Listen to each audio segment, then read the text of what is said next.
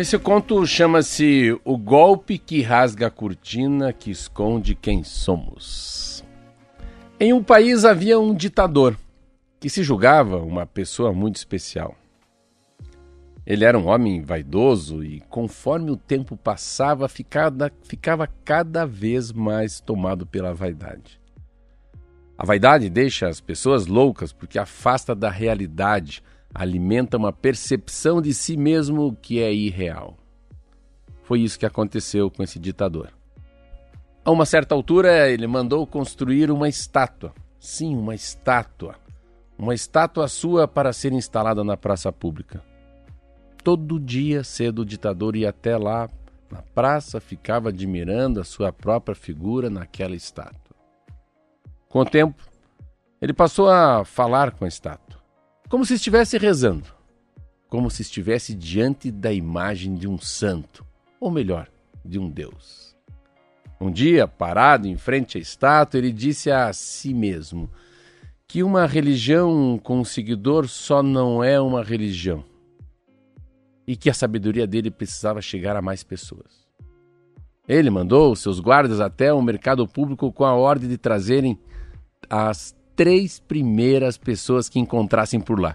O ditador pensou assim: se essas pessoas forem sensatas e sensíveis, elas vão reconhecer minha grandeza e vão se ajoelhar diante da minha estátua, e aí eu verei, eu verei como é ser adorado de verdade. Se essas pessoas não se ajoelharem diante da estátua, eu mando degolar as três. Os guardas foram ao mercado e voltaram com as três primeiras pessoas que eles encontraram: um intelectual, um sacerdote e um mendigo. O intelectual analisou a situação, pensou: ah, se eu não me ajoelhar, ditador vai me matar. É um caso de força maior.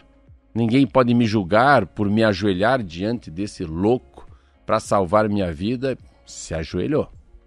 Sacerdote pensou: ah, ditador está louco e eu corro perigo. Como sou abençoado, o verdadeiro Deus vai saber que só me ajoelho para me salvar e continuar na minha missão. No meu coração eu vou estar tá ligado ao único Deus de verdade. Se ajoelhou.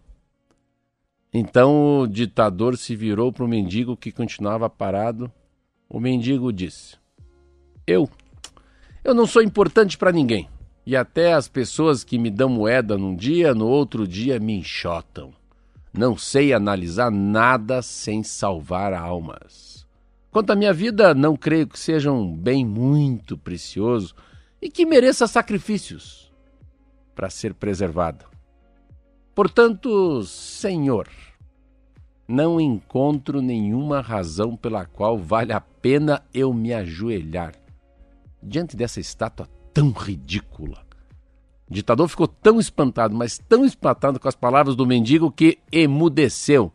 Se sentiu tão humilhado, mas tão humilhado que só conseguiu fazer um gesto raivoso para os guardas levarem os três homens dali. O mendigo tinha rasgado, com um só golpe, todo o manto de vaidade que cobria aquela estátua.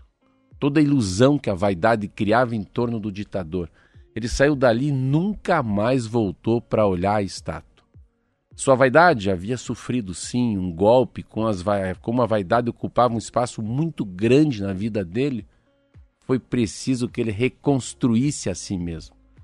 Que ele buscasse algo mais verdadeiro dentro de si para continuar em pé. Moral da história: esse conto começa com uma situação muito verdadeira, que é a ilusão que a vaidade coloca na vida da pessoa. A vaidade cega as pessoas, que se tornam ridículas, agressivas ao mesmo tempo. Mas o conto vai mais além.